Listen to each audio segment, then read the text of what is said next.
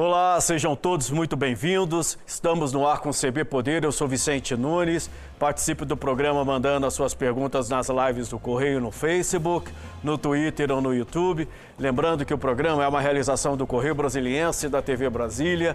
Aqui comigo no estúdio hoje, o professor Tarcísio Rocha Filho, do Instituto de Física da Universidade de Brasília. Seja muito bem-vindo, professor. É uma honra tê-lo conosco aqui no CB Poder. Prazer é meu. Bom dia, boa tarde a todos.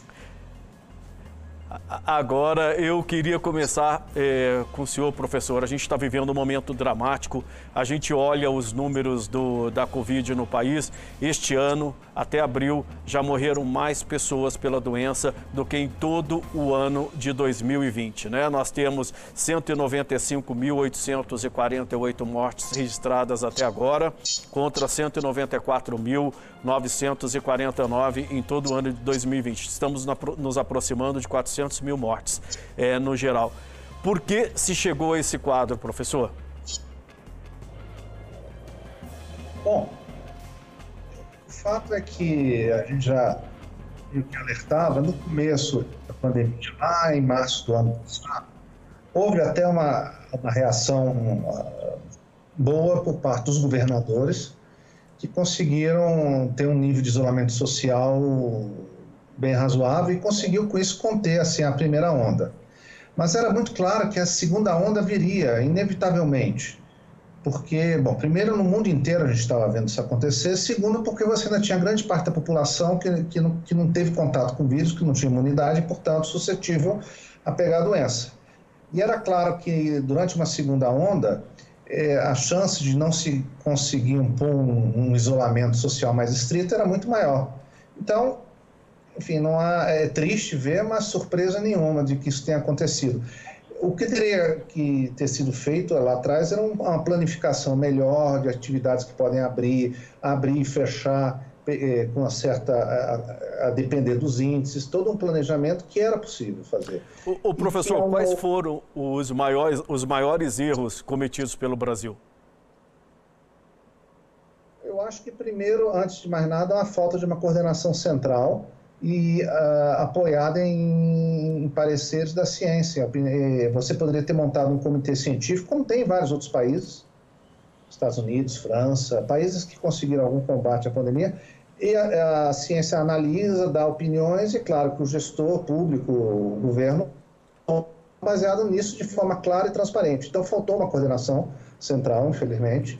Eh, os governadores eh, tiveram que agir individualmente em cada estado aqui no Distrito Federal. É, e aí, aí, claro, que torna o enfrentamento muito mais difícil. A falta de atendimento hospitalar adequado também é muito complicado, porque aumenta a mortalidade, né? A gente viu o que aconteceu em Manaus, foi terrível. E aqui no Distrito Federal também, com a gente está já há bastante tempo com 100% das UTIs ocupadas, né? 100% é, não é 97, 98. Se você tem uma pessoa na fila de espera, é 100%, porque não tem lugar para ela. Ah, o fato é esse, e é bom lembrar que quando a UTI está lotada, não é só para Covid, né? Se eu tiver um infarto, um derrame, um acidente, alguma complicação de saúde que precisa de UTI, não vai ter. Então eu vou ter um atendimento muito pior, a chance de, de morrer é muito maior. Então a mortalidade por Covid aumenta e nas outras condições também e é uma, é, são as mortes indiretas. Então, eu acho que a falta de planejamento, de previsão e de transparência nas decisões também é, eu acho que mina, inclusive, a credibilidade e a confiança da população. E, e o fato de não ter feito isolamento adequado para conter quando a gente percebeu que estava começando a segunda onda, que foi, como era previsível, muito pior que a primeira. Professor, ainda é possível conter esse desastre? É, eu estava ouvindo hoje uma palestra do professor, do médico Ali Mokdad, da Universidade de Washington, e ele prevê que o Brasil chegará a 600 mil mortes até agosto. Ainda há tempo de reverter para a gente não chegar a esse número tão dramático? Sim, ah, e a receita é a mesma de sempre. Eu acho que a gente teria que ter um isolamento mais estrito, de verdade, né, com fiscalização, por algum tempo, como duas a três semanas, para você reduzir a circulação do vírus. Né? Não é só olhar o R. que mais pessoas gostam de olhar. Quando a gente vê o número de pessoas que estão tendo o vírus por aí, é muito grande. Então, você tem que reduzir isso, chegar num patamar baixo de circulação e aí você pode, eventualmente, abrir parcialmente, sempre controlando os vários índices que medem a, a situação. E aí você poderia fazer uma política de controle de abre e fecha, eh, bem pensado e bem organizado, e evitar um número imenso de mortes que ainda pode acontecer mortes evitáveis. O senhor falou de falta de planejamento e transparência, mas também tem a questão política. A gente viu que a questão política embaralhou muito aí uh, o cenário. É, até que ponto a política é, tem culpa nessas mortes que a gente vem registrando? Ah, o problema é que você não pode levar a discussão para um terreno que não é o científico. Né? Eu vou dar um exemplo clássico, é, é, achar que existe tratamento precoce e defender isso. Não há tratamento precoce. Não é que não há prova científica que ele funciona, é, há prova científica que ele não funciona, é o contrário. E, então, esse tipo de politização que não é baseada na verdade científica, na evidência científica, é nociva porque você complica ainda mais a situação. É, então, eu acredito que a discussão é técnica, científica, e claro que há vários aspectos que têm que ser levados em conta, a própria questão econômica. Quando eu falo de isolamento social, não é simplesmente mandar as pessoas para casa e pronto, você tem que dar apoio econômico às pessoas, os mais vulneráveis, tem que dar apoio econômico também para o pequeno e médio empresário que sofre também com a situação. É toda uma política toda uma organização bem pensada em, em, nos vários setores da administração pública. Pois é, Sem por isso. Fica Diga. difícil, né? A gente viu nesse fim de semana o presidente da República mais uma vez fazendo aglomeração uh, aqui no entorno de Brasília e também a gente vê o governo demorando para eh, botar em prática o auxílio emergencial. Né? Foram quatro meses sem auxílio emergencial, que é esse apoio financeiro que o senhor disse para fazer com que as pessoas possam, os mais vulneráveis, possam ficar em casa. Como é que isso eh, atrapalha eh, todo esse combate à Covid? Porque você tem a maior autoridade do país fazendo, não fazendo isolamento, circulando sem máscara, quer dizer, indo contra todas as medidas uh, que são indicadas por vocês, né? Sim, o ideal é que a gente tenha um bom exemplo, né? O gestor público, ele sempre deve dar um bom exemplo. E o que é o bom exemplo? O bom exemplo é aquele que é baseado na, nas análises técnicas, que o país tem muitas condições de fazer e que a gente vem alertando. Eu acho que é, o que eu sinto mais falta, e se tentou desde o início, era ter uma coordenação central, como vários países fazem. Então, isso facilitaria, inclusive, o uso de recursos, Uh, o fato de não ter auxílio emergencial, é, é, você está empurrando, obrigando a pessoa que trabalha de dia para poder jantar para a rua. Então, é, é, é, sem auxílio econômico, isolamento social é ficção, a gente sabe disso, é óbvio.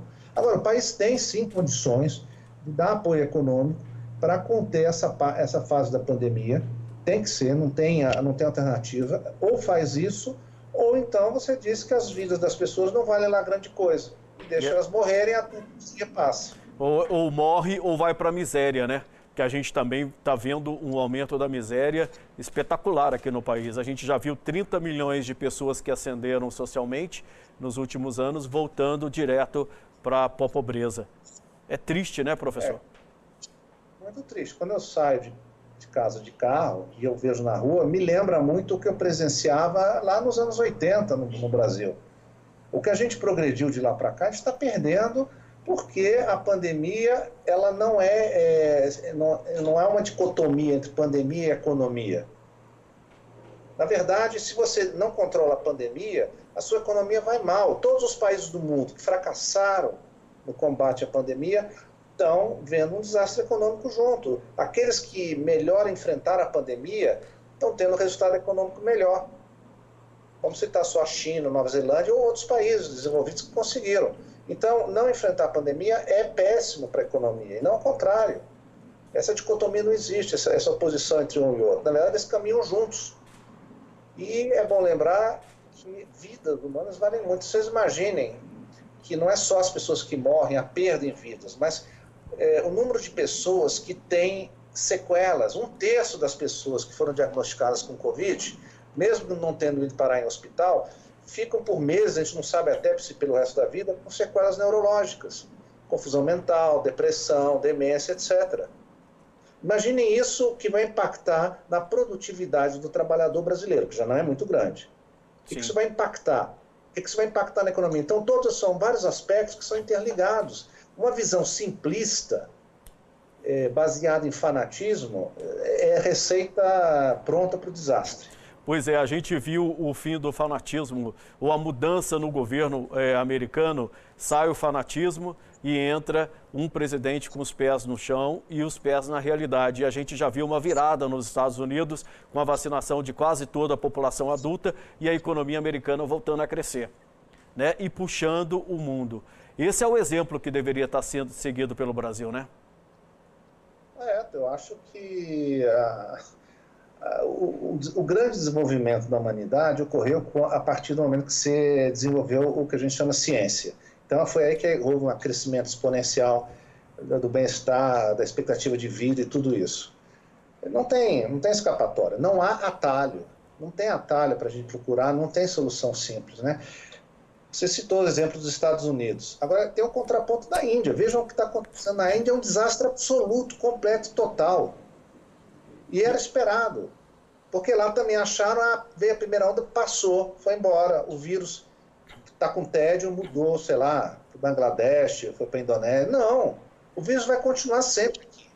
Então, é uma coisa que a gente tem que manter em mente que um governo que não enfrenta com seriedade a pandemia vai ter também um desastre econômico na mão. Na Índia, é, é uma coisa pavorosa o que acontece. Mesmo o número de mortes oficial já se estima a, algumas avaliações independentes, que é 30 vezes o número que eles estão citando. É. é uma coisa para é o país com segunda maior população do mundo, em que não tem o sistema de saúde que tem no Brasil, como o SUS, com todos os seus problemas, mas ainda é um exemplo para o mundo. É isso que está ajudando a segurar, porque senão a gente está numa situação semelhante à da Índia. Pois é, a Índia a gente está é... vendo que estão queimando copos nas ruas. E mais do que isso, é, é um, sendo o país que é um grande produtor de vacinas, né, professor? É, mas é uma população gigantesca, 1 bilhão, 300 milhões de pessoas, e é um governo nacionalista, né, é, que preza pela crença religiosa, e, enfim, não fez o que tinha que fazer, a gente está vendo o que acontece. A gente, é, é, não, enfim, é triste dizer isso, mas é, não tem para onde fugir. Eu acho que o Brasil tem como minimizar o, que, o estrago que ainda tem por ver, não tem mistério, não tem receita mágica. A vacina tem que vacinar o mais rápido possível toda a população. E é uma coisa que a gente tem que lembrar sempre, eu sempre gosto de lembrar. A imunidade de rebanho, a gente chama, que é a percentual da população que tem que estar imune para que a pandemia não, não possa crescer, era estimada em 70% para a Covid-19. Só que com as novas variantes, como é o caso da variante de Manaus, da Amazonas, é, que são mais contagiosas, a imunidade de rebanho cresce. Ela deve ir provavelmente para algo em torno de 80%. Quer dizer que a gente tem que 80% da população tem que estar protegida. E por que, que a gente está é, demorando mas... tanto para vacinar, para a vacinação deslanchar no país? A gente sempre foi exemplo nesse sentido para o mundo, né? E a justificativa é que falta imunizantes no mundo todo. Então não é um problema do Brasil especificamente. É verdade, isso é um problema mundial. Uh, agora, aqui no Brasil, a gente tem infraestrutura instalada que, permite, que nos permitiria agir um pouco mais rápido. Né? A gente tem a Biomanguinhos, no Rio de Janeiro, da Fiocruz, tem o Instituto Butantan em São Paulo. Eu acho que o que faltou ali era um planejamento lá desde o começo que se desenvolveu vacinas para a gente ter as condições de produzir a vacina no Brasil desde o início, inclusive os insumos. Então a gente está correndo atrás disso. Eu acredito que no segundo semestre, provavelmente, a gente já vai estar produzindo talvez tudo que é necessário, isso vai facilitar bastante, mas o problema é que até lá é, muita coisa vai acontecer. Vamos chegar então, aos 600 tem... mil mortes que o professor e o médico da Universidade de Washington está prevendo, né? Esse é o problema. É, é, é, e aí eu quero lembrar o seguinte, que esse número de, oficial de mortos, ele não é o real. Ainda há também uma pequena subestimação, uma subnotificação de mortos por Covid por várias razões. Isso tem no mundo todo. Aqui no Brasil, a gente estima que deve ter, o número real de mortes por Covid deve ser cerca de 30% a mais que o real. Ou seja, professor, e a cada semana o mais assustador é o Ministério da, da, da Saúde reduzindo as, pre, as previsões de vacina, né? Como é que o senhor vê isso? É o, é o tal do planejamento, né? É, não há vacina, é uma disputa no mundo todo por doses de vacina. Imagina a Índia, que é que exporta parte da matéria-prima para o Brasil, a Índia vai querer guardar as vacinas para eles. E era uma disputa que estava que era plenamente previsível é, a, até conseguir produzir, isso vai demorar. E, e, o problema é que a gente vai ter que vacinar, não é só vacinar os adultos, a gente vai ter que chegar a algum momento vacinar também adolescentes e crianças. Já há países vacinando adolescentes e já há teste em vacinas em crianças. A gente vai ter que vacinar todo mundo. Pois é, inclusive... eu acho deveria ser obrigatória, porque eh, quando a gente é criança, a gente é vacinado por obrigação. Não é porque agora eu virei marmanjo e adulto que eu vou ficar com medo de vacina e não querer me vacinar. Pois é, e isso aí que o senhor colocou é muito importante porque a gente está vendo a rejuveniza, é, rejuvenização da doença, né? Mais jovens na UTI. É preocupante isso.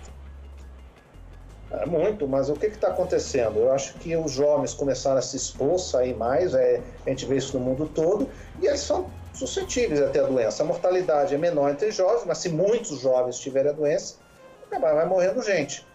E crianças também. É, tem, é, apesar da mortalidade ser muito pequena em crianças, mas elas também pegam a doença. Pegam e transmitem. Então não adianta nada, por exemplo, como eu vejo um pai sair com uma criança de colo sem máscara, ele de máscara, a criança pega, vai em casa e passa para os pais. Criança pega também. Criança vai na escola, ela também está se sujeitando ao vírus. Tem que lembrar, é, quer dizer, a mortalidade entre as crianças é menor, mas elas pegam o vírus e transmitem como adulto. Ou seja, tem que ficar. Mais tem que ficar muito ligado a, esse, a essa questão do rejuve, rejuvenescimento da doença. Professor, eu vou pedir licença para o senhor um minutinho só. A gente vai fazer um rápido intervalo. O CB Poder volta já já. Na volta, seguimos com a entrevista com o professor Tarcísio Rocha Filho, professor do Instituto de Física da Universidade do Brasília. Fique aí, a gente volta já já.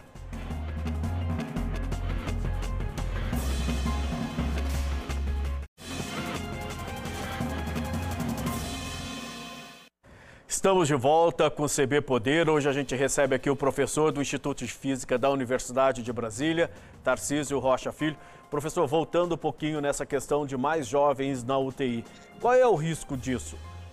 É, para a saúde pública como um todo, para a política de saúde pública do país? Porque mais jovens em UTI significa mais tempo ocupando o leito e com isso mais dificuldade para atender outras doenças também, né? Como o senhor falou. Sim, claro. É, a gente vai para UTI, você lotando as UTIs, você lota para tudo, né?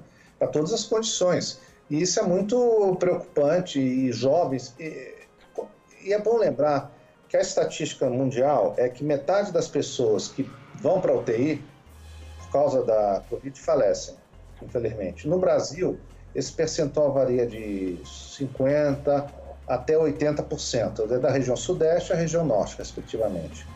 Então, é, você vai ter uma mortandade grande entre jovens também e, como eu disse, é, você vai ter também uma série de sequelas em pessoas jovens, produtivas, que vão ter dificuldades. Não se sabe por quanto tempo. Então, a, a, as sequelas, as complicações que, que ficam, mesmo para quem sobrevive, são muito sérias. E um custo altíssimo, jovem, né? Por o um sistema público de saúde, né? Essas pessoas vão ter que se tratar em algum lugar, né? Então, vai requerer acompanhamento, tratamento, remédios, etc. E isso tudo é um custo para a saúde pública. Uhum. Então, como eu disse, são, são custos indiretos. A, a, pandemia custa muito caro ao país. Deixar uma pandemia sem controlar devidamente é um custo imenso para a economia, para a saúde pública, para a educação, para tudo. Professor. Então, quanto mais rápido quando a gente vê o Brasil demorando para imunizar a população, é, fala-se que o Brasil está se tornando uma bomba de variantes. A gente vê o caso aí da variante de Manaus, que é super, é, se espalha muito rápido e é letal também. Como é que é isso? Não, porque o, o vírus, como vários outros vírus, ele sofre mutações ao longo do tempo. Alguns vírus têm mais mutações, outros menos. O sarampo, por exemplo, quase não tem. Então, a vacina sempre funciona mesmo. Agora, com o coronavírus, ele tem um grau de mutação razoável, não é imenso. O problema é que se ele circula muito, cada vez que você recebe, uma pessoa é contaminada e passa, é, tem uma probabilidade de, de mutação. Então, quanto mais ele vai circulando, mais mutações vai sofrendo, e alguma hora pode aparecer uma variante que é, como no caso da de Manaus, que é mais contagiosa. Não é claro se ela é mais, é, mata mais, mas certamente ela é mais contagiosa. Professor Tarcísio, o senhor, o senhor acredita numa terceira onda da Covid no país? É, alguns especialistas dizem que, inclusive, ela vai começar em Manaus. O senhor trabalha com essa possibilidade? Olha, há muita coisa que não se sabe do vírus. Possível sempre é. Porque, primeiro, em lugar nenhum no país a gente alcançou a imunidade de rebanho. O que seria imunidade de rebanho, supondo que quem já teve o vírus está protegido. Porque também já não é muito claro se, que, se todo mundo eh, tem proteção contra uma possível nova reinfecção. A gente sabe que há casos de reinfecção, mas não, são, não é um número muito grande mas não se sabe quanto tempo essa proteção natural é, dura. Então, por exemplo, se ela durar seis meses, a gente pode ter ondas que se repetem, né? E, então, a, a expectativa é que a vacinação seja uma forma efetiva de controle. Mas, de novo, a vacinação só vai controlar a pandemia se a gente vacinar para quase toda a população. Professor. As vacinas não têm eficácia. É, o que se diz é que todo mundo tem um encontro marcado com a Covid. Em algum momento todo mundo vai pegar, porque o vírus vai estar circulando aí. É, qual será o resultado disso é, num quadro de baixa imunização? Vai morrer muita gente, é o que a gente está vendo hoje, né?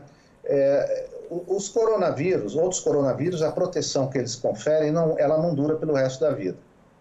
Não se sabe com relação ao, ao coronavírus que causa Covid-19. Então, eu não creio que todo mundo vai ter, eh, eh, vai ter o, o vírus, né? Por exemplo, eu fui vacinado contra sarampo, eu não tive o vírus de sarampo, eu não tive sarampo. Eu não tive poliomielite. Então, se você vacinar as pessoas, eu acho que você, você vai evitar que muita gente tenha o vírus e transmita, inclusive. Então, a vacinação é essencial. Enquanto a gente não tiver vacinado uma grande proporção da população, a gente vai ter que eh, conviver com algumas medidas de controle que têm que ser bem pensadas e analisadas para a gente poder evitar que o vírus fique circulando é, muito, como é o caso hoje, e quanto mais o vírus circula, mais é, mutações vão aparecer. A Índia, por exemplo, certamente já deve ter várias mutações, logo vai aparecer alguma variante mais contagiosa lá. Essa é a questão de tempo, como apareceu em outros países. Por isso é que tem, inclusive, é mais uma razão para diminuir a circulação do vírus, Aqui... que ainda é muito alto. Aqui no Distrito Federal, como é que o senhor avalia as medidas tomadas pelo governo? Foram no caminho correto? Eu acho que no primeiro momento, no ano passado, foi correto. Posteriormente, eh, não se conseguiu fazer um isolamento, como chama de lockdown, mas não lockdown. Lockdown é, é algo muito mais rigoroso. A gente nunca teve lockdown em lugar nenhum no Brasil. O que a gente tem são medidas de isolamento social, fechar atividades não essenciais. E pelo que a gente vê pelos indicadores de mobilidade das pessoas, esse último isolamento que foi feito no DF, ele foi, ficou muito aquém do primeiro. Ele deveria ter sido muito mais intenso e a gente poderia ter, se tivesse conseguido isso quando estava começando a segunda onda, eh, talvez a gente tivesse conseguido evitar um número razoável de mortes. Por exemplo... Então, o... Desculpa, pode continuar, hum. professor. Eu acho que é isso, é isolar e evitar que se dissemine. Aí quando você percebe que o vírus está circulando pouco, aí você pode abrir gradativamente. Mas nunca abrir quando a circulação é alta, que foi o que aconteceu aqui e a gente viu em vários lugares no Brasil. Entendi. Então, teoricamente, é, o governo do Distrito Federal poderia ter feito mais. Eu acho que sim, a gente poderia ter feito um isolamento maior, com apoio econômico. Aí o apoio econômico seria imprescindível. É, é, é, isolamento sem apoio econômico é ficção. Eu tenho isso, isso, é, isso é claro. E aí, bom, e aí que entra também a questão da falta de uma coordenação central no governo federal para dar também esse apoio econômico. Então, sem o governo federal dando apoio econômico substancial, isso prejudica, prejudica bastante o enfrentamento. Professor, hoje a Anvisa eh, vai discutir se aprova ou não o uso da vacina russa Sputnik no Brasil. Eh, nenhuma grande agência registrou esse imunizante ainda. Eh, O, inclusive, o Supremo Tribunal Federal deu prazo para que a Anvisa se manifestasse. O senhor acha viável aprovar uma vacina sem registro pela OMS ou em agências reguladoras como da Europa e dos Estados Unidos? Ainda que ela esteja sendo é, aplicada em 58 países? Eu acho que se há pesquisa científica séria, eu acredito que há, sobre essa vacina, se há elementos que dão, que garantem proteção, e se, por exemplo, ela já está sendo aplicada e não está tendo efeitos adversos sérios, eu não vejo nenhum problema. Que, e acredito que a Anvisa tenha condições técnicas suficientes de avalizar isso. Afinal, toda vacina tem sempre um primeiro lugar que aprova ela, né? É. O Brasil já é um país bem, bem, bem crescidinho para poder ser, sair na frente em algum caso. Agora, é, uma coisa é a aprovação definitiva, outra coisa é a aprovação para uso emergencial.